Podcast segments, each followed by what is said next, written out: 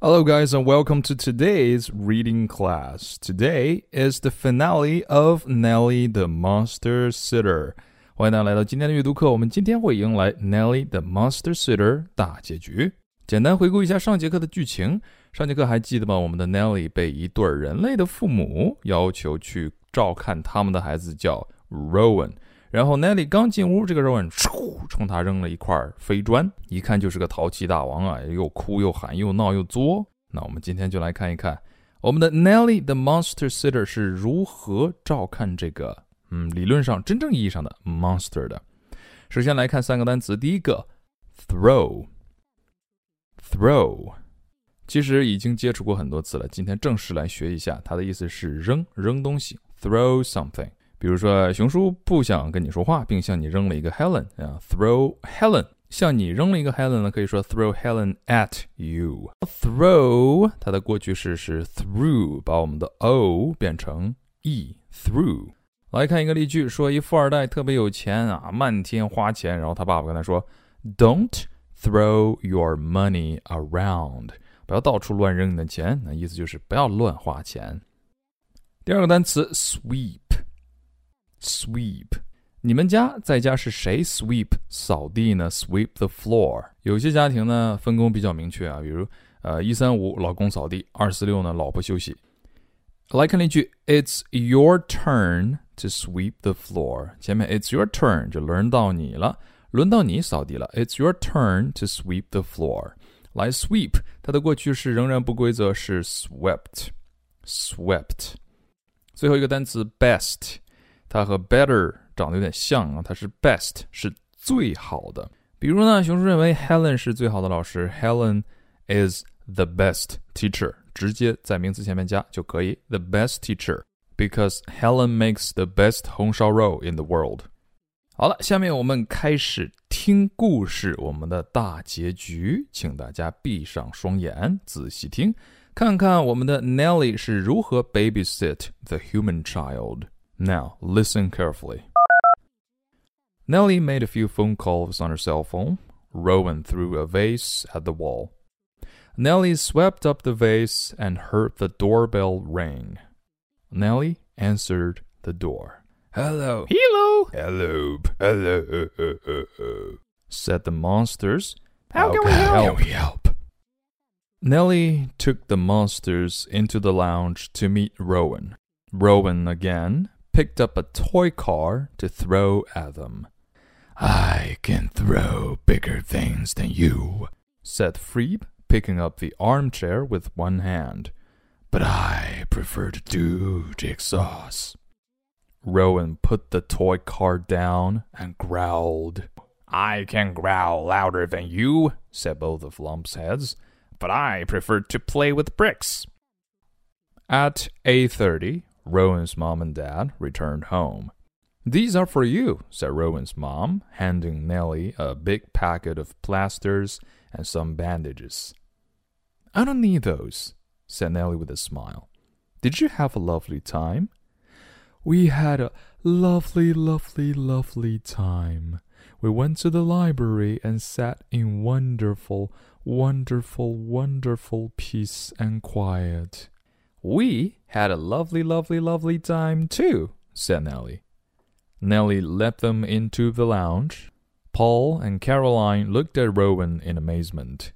He was sitting on the carpet doing a jigsaw. When Rowan saw his mom and dad, he jumped up, ran to them with a smile, and gave them a big kiss and a big hug. Rowan, said Caroline, you're not a monster anymore. Nellie, said Paul, you're the best monster sitter in the world. Nellie smiled. That's me. 好了，我们的故事听完了。那么 Nelly 是如何搞定这个小孩的呢？上节课的评论当中啊，我看到有同学说，把所有的怪兽叫过来围剿他。哎，没错，真的是这样。让他见到了真正的怪兽之后，Rowan 变成了一个乖小宝。那我们一起来慢慢的解读一下。Nelly made a few phone calls 我们可以说打电话，make phone calls，make phone calls 就是打电话了。Rowan threw a vase at the wall. A vase 这个词呢有两种发音，第一种是 vase，第二种是 vase。第一种那个 vase 那是英式发音，vase 是美式发音。这是个花瓶。那花瓶呢，我们大家都知道非常容易碎呀。Wall 是墙，它往墙上一扔，那这花瓶肯定就碎了。所以出现了下面一幕：Nelly swept up the vase。我们读起来的时候会连读成 swept up。Nelly swept up the vase. Nelly swept up the vase. 而在这个时候呢，and heard the doorbell ring.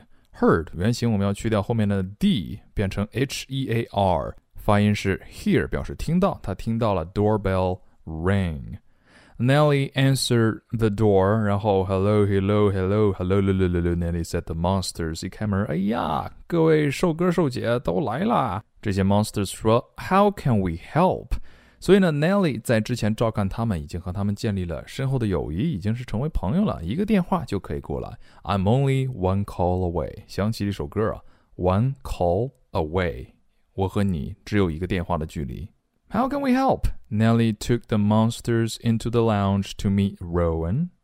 Rowan again, 这里要连读, picked up a toy, picked up a toy, 后面还有 car, picked up a toy car to throw at them, throw at, 又向他们丢一个玩具车，嗯，家里还是挺有钱的嘛，这么多玩具可以摔。结果呀，咱怪兽不吃这一套，咱怪兽力大无穷。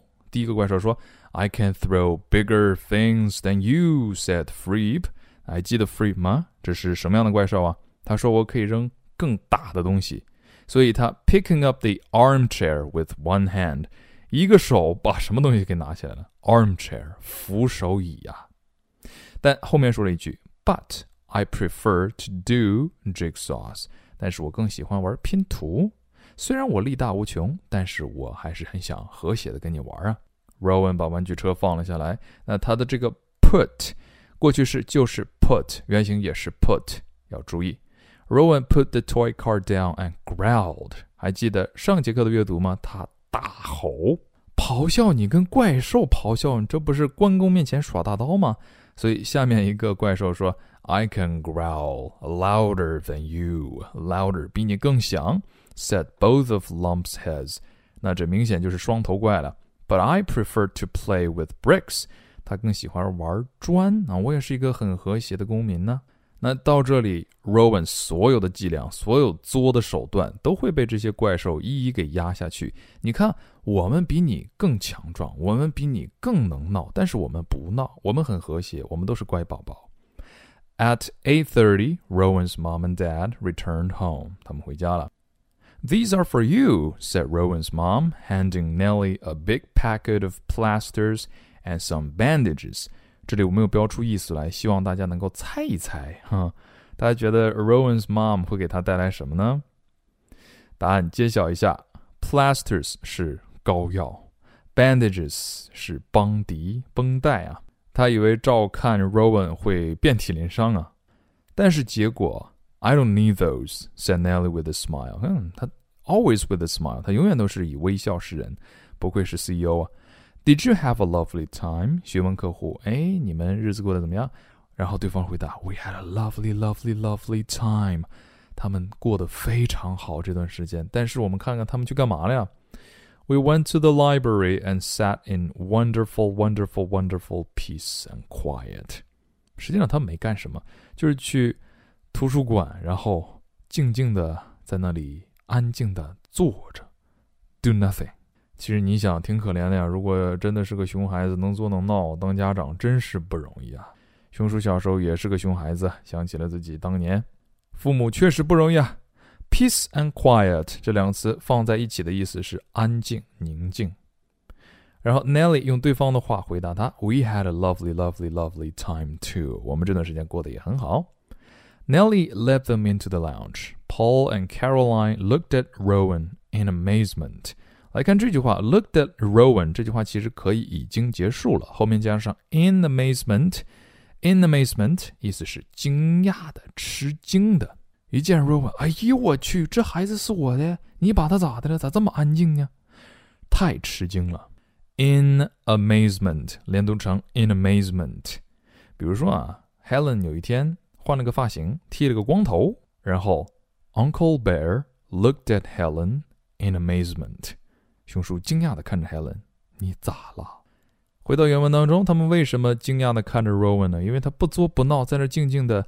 He was sitting on the carpet doing a jigsaw. 他在地毯上玩拼图。When Rowan saw his mom and dad, he jumped up, ran to them with a smile. Like ran 原型是 R U N，一个不规则的变化。Run ran to them with a smile and gave them gave 原型 G I V give gave them a big kiss and a big hug，给他们一个大大的拥抱，大大的吻。Nelly 就是这么神奇，所以 Caroline 说：“Rowan, you're not a monster anymore. You're not a monster anymore。”这句话我们之前接触过类似的 “not anymore”，意思是再也不怎么怎么样，呃，用在否定。比如呢，若干年后啊，大家都会说英语了，所以熊叔就开始：“Uncle doesn't teach English anymore. He's teaching Spanish now.” 再也不怎么怎么样，not anymore. You're not a monster anymore. 说这孩子，哎呦，你也不再是怪兽了。 Nelly said Paul，看 Paul 的评价，You're the best monster sitter in the world。你是世界上最好的。看 Nelly 的回应，又是非常淡定的。Nelly smiled，笑着说：“That's me，那就是我，the best monster sitter in the world。”我们的 Nelly the Monster Sitter 迎来了大结局。当然，我相信这对于 Nelly 来说，应该是他事业的起点而已。 未来他会不会有一个专门的怪兽宝宝教育培训中心，或者呢，我们人类有这种亲子机构啊？我相信 Nelly 未来可以成立一个亲怪教育。我们看着 Nelly 一点一点的利用自己的课余时间，把自己的兴趣发展成了自己的事业，又让自己的事业站上了巅峰。在他经营自己的世界时呢，又交了很多很多的朋友。所以今天啊，想给大家留一个互动话题：What can we learn from Nelly the Monster Sitter？在读完整个故事之后，希望大家能够留言告诉熊叔，你从整个故事当中学到了什么。当然，这八篇阅读加起来，也就是大家人生中的第一个英文短篇小说了。在听完课之后，大家不要忘记我们的互动话题：What？Did you learn from Nelly the Monster Sitter？你从这个小孩身上学到了什么呢？That's all for today and see you tomorrow.